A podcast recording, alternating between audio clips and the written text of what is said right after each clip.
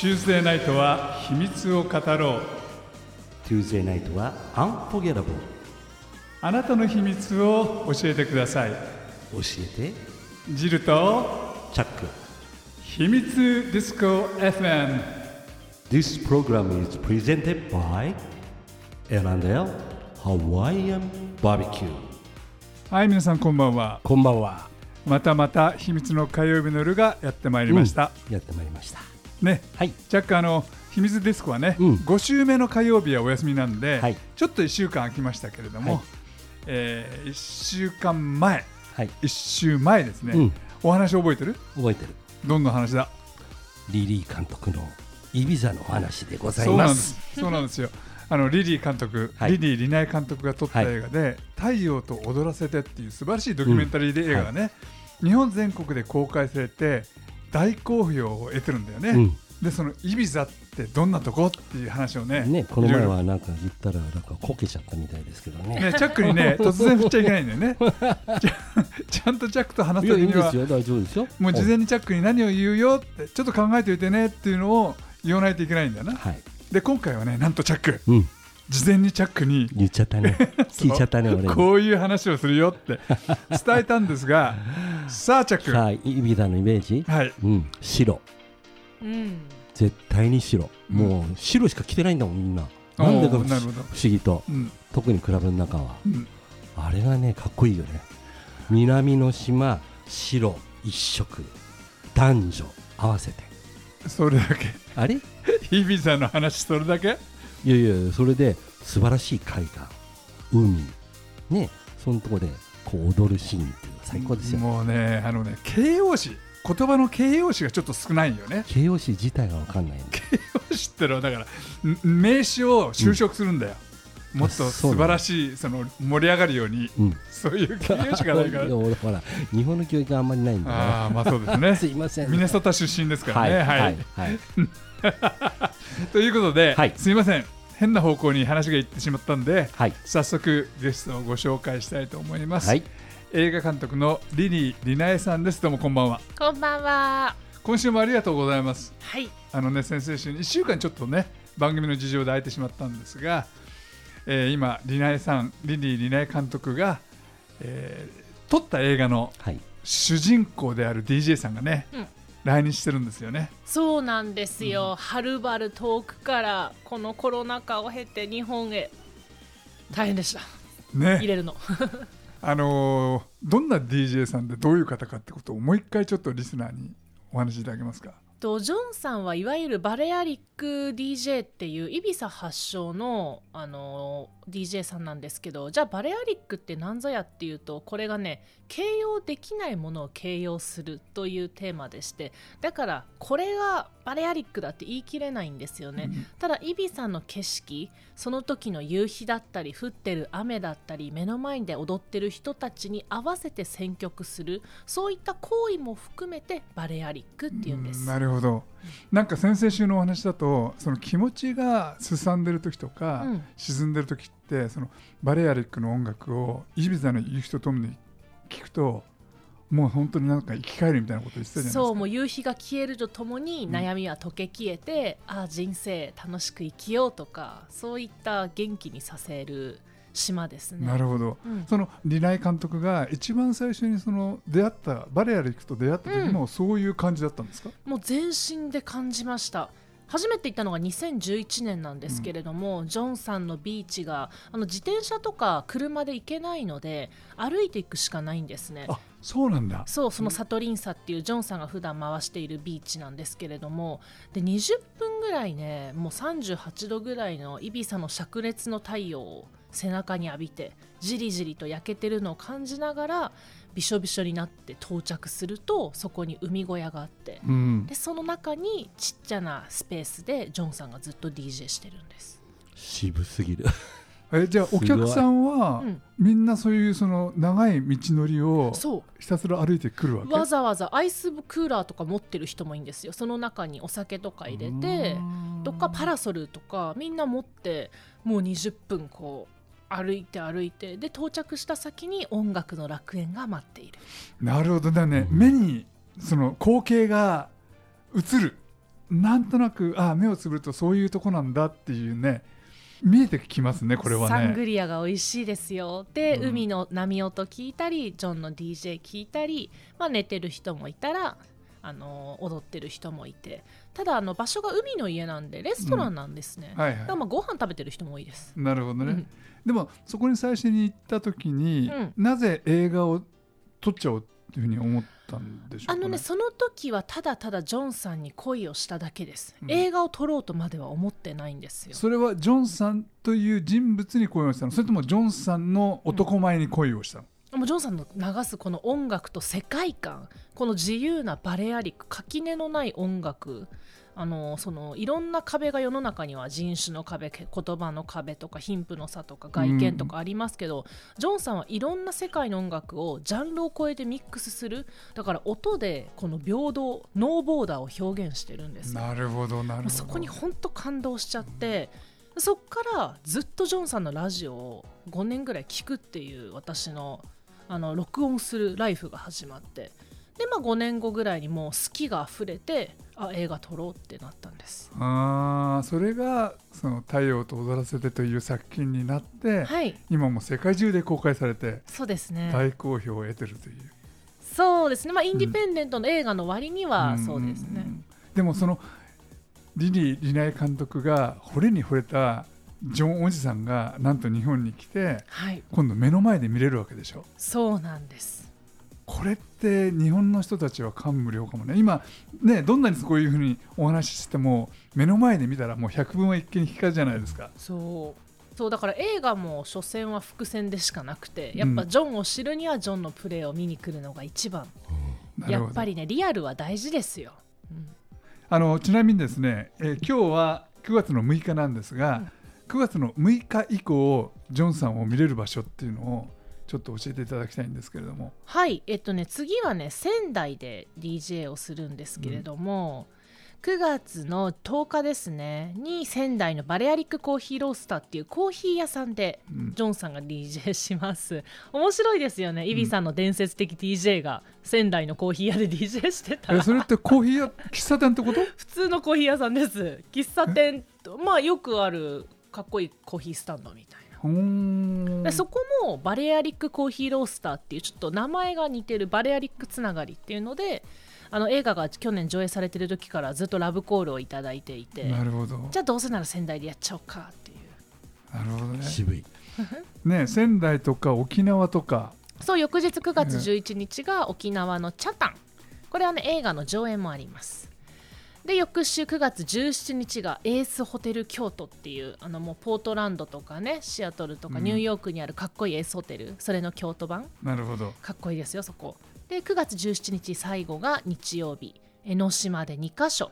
一つがそのよくフリーダムサンセットっていう夕日をね共にあの見ながら踊るパーティーがあって、はい。それです。が9月18日ですね。そうそうそう。はい。で夜がオッパーラっていうそのねビル江ノ島にドーンって構えるビルの上にあるクラブです。あの日本中のねえーラジオを聞いている皆さんは本当にジョン・サトリンサうん。DJ をですね、うん。目の前で見て肌で感じる、え魂で感じるチャンスなんでねぜひ本当に行ってもらいたいなと思いますがあのリリー監督これは詳しい情報っていうのはどこを見たらいいですか？えっと、私のツイッターが、えっと、そうね、ジョン・サトリンサー、日本ツアーでググったら出てくるかな、あ出てきます。そうだ、いろんなメディアが今、記事にしてくれてるんで、そこから、あのホームページに飛ぶと思います。なるほど。じゃあぜひこれはですね、うん。まだあと日本半分ぐらい日本に滞在す全る、然います、まだまだ。ね。はい、始まったばっかりです、ジョンの、ジョンとあなたの夏は、ね今からです。であの本当にラジオ聞いてる方もしもしあの実際にねうん。行くチャンスがあったら、感想なんかもですね、えーこの秘密ディスコのツイッターとか、い。インスタグラムにねメッセージで送っていただければあそれ嬉しいですね。すごいね嬉しいですね。うん見ちゃう、見ちゃう。どんな我々もねもちろん行ってますからうん。皆さんとお会いできたら最高かなと思います。はい。うんここで一曲お届けしてまた後半お話を伺いたいと思います。はいリリー・リナエ監督はそもそもこういうドキュメンタリー映画を撮るというのはどっかそういうところで学んだとかどっかそういう師匠についたとかっていう。あ私は独学ですね、うん。大学の時に映画研究会に入っていて最初はミュージックビデオを撮ってたんですよ、はいはいはい。あのねミュージックビデオ最盛期だったんですよね。あのーケミカルブラザーズのミュージックビデオだったり、ジャミロクアイとかもうかっこいいミュージックビデオが量産されていてで私もあこういうの作りたいと思ったのがきっかけです。なんか話を聞くところによるとうん。もともとはそのどちらかというと放送業界にいてそう。ねテレビでアナウンサーをやっていてそれから今度裏方に入ってああのねもともとねアナウンサーとディレクター一緒にやってたんです。ああなるほど。そうそうそう。もともとものづくりがしたくて、うん。ただまあドキュメンタリーとかインタビューやる上でやる上で、まあ、カメラの前に立つ人の気持ちを分かるのも大事かなっていうのもあって、でそう二足のわらじを25歳前までは履いてたんですけどもう25過ぎたらもう制作に回ろうっていうので。うん。でもね表に出てる人と、うん。その裏方っていうのは全く違う世界じゃないですか、ええはい。抵抗なかったですか？あそのもともと最初からどっちもやってたので、うん。全然はい。じゃあご自身的にはどっちの方が向いてると思います？まあ今選んでる道の方でしょうね。裏方さん、はい。うん。だってねあのインターネットを見ると、うん。あの渡辺里奈恵さん、はい。ね、昔のアナウンサーアナウンサーの時の名前。はいはい。ファンの方がねいまだにいろいろ書き込んでますからね。いやいやもう10年以上前ですからね。うん。いや10年。いや11年前そうなんか私の中ではもうとっくに過去の話。ただあの時の経験が生きてるのは事実です。あ例えばどういうところで？喋り方ですね。私ねニュース読むのすごいうまいんですよ。はい、うん。あの拝見したことあります？そう今でもたまにそうお仕事があればそういうのやったりするんですけれども、言葉をいかに喋るかっていうのはあれはねレッスン訓練なんですよ。なるほどね、ううんんうん、でその訓練をもう嫌ってほどさせられたので、うんうん。そこは一つの喋りの技術はあるかなっていう。なるほど、うんじゃあそういうその喋りもできる、はい。なおかつディレクターもできる。うん、でそのスキルを持って日本から飛び出しちゃったんでしょ？そうですね。そこがまたすごいよねある意味。なんかうん。本当全自分の全人生をかけて全人生っていうのはもう時間とお金を全部使ってでも一本映画が撮りたいっていうすごい強い思いがあって、うん。まあ、それにはやっぱ英語ができないとなっていうのがありましたね。んなるほど、うんあのどうやって飛び出してどこに行って何をしたんですか？最初はオレゴンのポートランドに行ってなんか5ヶ月間の映画強化クラスみたいのがあった。え英語強化クラスっていうのがあったんで、そこで勉強しました。あ英語。なるほどなるほど、うん。最初はじゃあ映画の勉強ではなくて英語の勉強。そうそうそうそう。んんでそこから、まあ、ある程度コミュニケーションできるなって分かったら今度はニューヨークに移動してアーティストビザ取ってでそこから会社を設立しました。あニューヨークで。そう、うん。あのね映画作るのに会社って必要でだから収益のためにっていうよりかは映画を作るために作ったっていう、なるほど、うん。うん。そのニューヨーク時代そのニューヨークっていうとなんか世界中の荒くれ者が集まってくるようなイメージがあって。ねなんかね何かしたいって人が集まるのは事実ですうねんだから好きが前に出てる人たちが多いのでなんかお金とかよりかはえそれ楽しそう俺もやるみたいなそのノリの良さがニューヨークの特徴かなって、ああそうなんだ、うん。どうでしたか？そのニューヨークの生活ご苦労ってなかったですか？まあ苦労は数え上げたらキリがないんです。あ一回ね入院したんですよあれは大変でした、何言ってるか分かんないんでさすが入院用語は。あの病院入るとね。そうでアメリカってしかもすっごい高いじゃないですか医療。そうそう。はい私5日間も入院したんですよ、うん。腎盂腎炎で。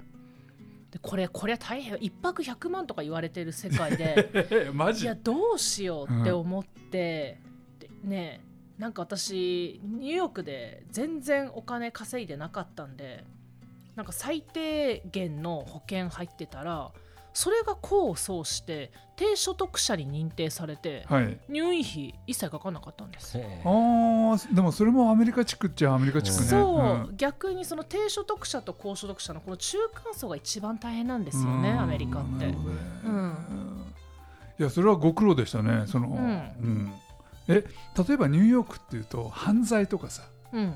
なんかそのジャンキーとかいやジャンキーは多かったですよ。えどんな感じだったんですか？あの私住んでたのブルックリンのちょっと奥地のベッドスタイっていうあの黒人地区って呼ばれてるんですよ、もうブラックディストリクト。もう本当に多いです。で別に彼らがその黒人だからっていう意味じゃ全くなくてあの本当なんだろうちょっとね危ない地域だったんですよね。えさらにそういう悪い人が集まるみたいな。危ない地域「えいめ I got no money めもう毎日毎日。それはも毎日ですよ。うん。もう駅の 駅の近くにそういう人たちがまあ67人。うん。もう仕事なんでしょうね叫ぶのがそうやって。ずっといるんです。で私が住んでた駅じゃなくて隣の駅も、うん。さらにその次の駅も各駅にいるんですよねそういう人たちが。でねコロナがね近づいた時はもっとそれがひどくて私あこれ日本帰らなきゃって思った出来事が、あの公園があるんですけど公園の子供が遊ぶ遊具の下で男女が性行為を交わしてたんですよ。昼に。昼に。真っ昼間の明るいところに公園で堂々と性行為。激しく。私もうびっくりして。マジ？今までいろんなものを見てきてますけどさすがにちょっとその不思議な日常とその夜のあれがくっついたのを見た時にあ帰ろうって思いました。なるほど。だけどある意味またそれもドキュメンタリーのね ネタになりそう。だただただドラッキーだっただけなんじゃないですか。もう家がどこにいるか分かってないんじゃないですか。うん。いやでもコロナの時代ってねかなりアメリカが荒れちゃったって荒話をね。れてた。本当に荒れてうんた、うん。お仕事の方はどうですか？その映像のお仕事コロナの時代っていうのは。そうそれで全部なくなっちゃって、うん。ニューヨークで映像制作してたんですけどで日本のクライアントも少なくなったから、うん。全体的に量が減ってだからもうそれもあって日本帰ってきてだからちょうど良かったんですよね。タイミング、うん。なんかあのリリー監督っていうとその映画だけじゃなくてそのと例えばミュージックビデオもそうなんだけども映像の中ではプロジェクションマッピングみたいなうん、プロジェクトにね。ああそれもすごい昔にねうん。一回、はい、手を出したこともあります。ただ個人的にはやっぱりあの最初が報道だったので、うんうん。インタビューとかドキュメンタリーが好きであなるほどね、ん。そうその姿勢は今でもね続いてますね。基本インタビューの積み重ねが多いです。どうですか今度次の作品「太陽と踊らせて」の次の作品。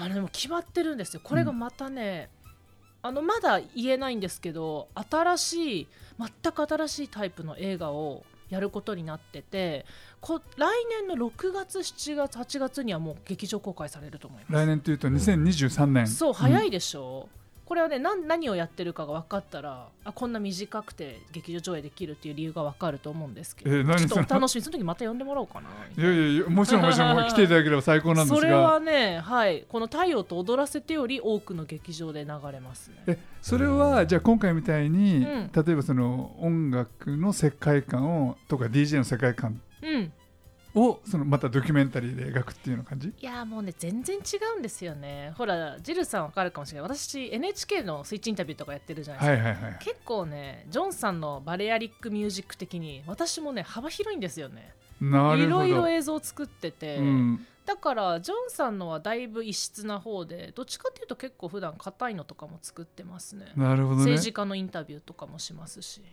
その来年公開の映画というのはじゃあそういう硬い感じのインタビュー映画なんですか？いやこれはもう完全に新しいエンターテインメントです。新しいエンターテインメント、すごいね。さあチャック新しいエンターテインメントっていうねと、想像がつかないよだって。うん。うん。楽しみです。うん。はい。楽しみですよね。あのリリー監督っていうとねその発想が本当にそのワンダイレクションじゃないんでね。うん。一方向だわだけではないからいろんなその懐というかポケットがあるじゃないですか。そうですね。多分私が両親が台湾人でそういう、まあ、少し珍しい家庭で育った。で途中で北京行ったりアメリカ行ったりとかしてるので、そういった意味ではまああのーなんでしょう。許容範囲が広いっていうか。そうだって何しろ歌舞伎町育ちだからね。あははそうなんですよね。もう歌舞伎町、子供の頃からランドセル背負って歩いていたんで、ねそうい。そういった意味でなんか性風俗もすごい身近なんですよね。うん。あのね統計を調べたんですけれどもうん。東京の新宿歌舞伎町はうん。住民が2000人ちょっとしかいないっていう。あそうなの、うん。え本当？というね、えー、と統計を一回見たことがあります。ずいぶん前の統計だけれども。ね、じゃあホストの方が多いのかな、うん。住んでる人より ということでまた1曲この曲を挟んでラスト2分お届けしたいと思います。チャックさ、うん。映画の世界に入ってみたいなと思ったことある？うーんないない。あんまりその普通の人はそういうふうに思わないかもね、うんうんうん。やっぱり自分には絶対できないだろうって。うん。最初からね諦めちゃうから。ん。んうんだけども中には絶対自分は映画を撮ってみたいとか、うんうん。リリー監督みたいにね。はい。そのそのうんとまあ、ミュージックビデオから始まって、うん。自分は監督やってみたい、うん。ドキュメンタリーやってみたいって人いると思うんですが、リリー監督今ラジオを聴いてる人で映画の世界に入ってみたい映画を撮ってみたいっていう人に対して、うん。そのなんかアドバイスってあります？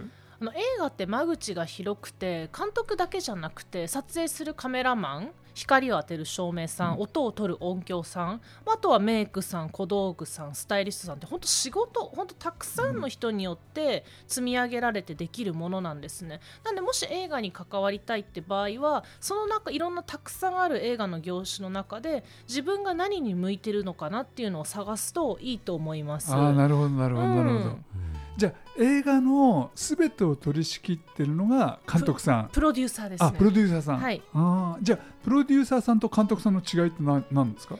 えーディレクターは中身を作る人プロデューサーは環境を作る人です。つまりスケジュールとお金の管理です。なるほどね、うん一番大事だもんねお金のそう管理ね。そうだから自分が何に興味あるのかなっていうのを明確にするといいと思います。もう私は最初から監督なんですけれども結構なんか自分は音を取るのに興味があるとか、うんうんうん。そういう映画のワンオブゼムになりたいから照明をやるとかいろんなタイプの方がいますよ。なるほどね。うんあのラジオ聞いてる方もね、うん。ぜひ自分がやりたい世界っていうのをうん。ちょっとビジュアライズしてね。そう、それにその邁進していくっていうのもあるかもね。ある。しかもうん。案外その垣根は低いです。自分が思ってる以上に、そう自分で壁を作らないでなんかちょっとやってみようって一個やってみる。でそれを関係者に渡してみる。そうすることでね広がる世界ってあるんですよ、なるほど。うん。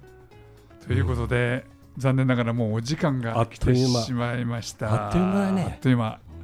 あのね2回にわたって、はい。リリー・リナイ監督にですね、映画のお話とかうん。それからそのイビザのお話とかはい。バレアレックミュージックのお話とかはい。いろいろお伺いしました、そして、えー太陽と踊らせてのね、うん。メインの DJ さんが今日本に来ていて、ね。えー目の前で見ることもできます。はい。どうかねあのホームページまたはその SNS でね情報をゲットしてはい皆さんと現地でお会いできたら最高かなと思います、そうそう私もいるから、ね。ちょっと夏をみんなで楽しみましょうよ、そうリリー監督もいますんでね、はい。ぜひ皆さん足を運んでいただければと思います。イビザ行くことになって100万ぐらいかかっちゃうからね、そうそうそう遠いから、ね。あっちから来るからね、うん。はい、ありがたいです。ということで2回にわたってお届けしました、えースペシャルゲストは監督のリリー・リナエさんでした。どうもありがとうございました。ありがとうございましすた。そしてお届けしたのはチャックとジルでした。またねー。バイビー。This program is brought to you by L&L Hawaiian Barbecue Aloha Aloha Mahalo Ciao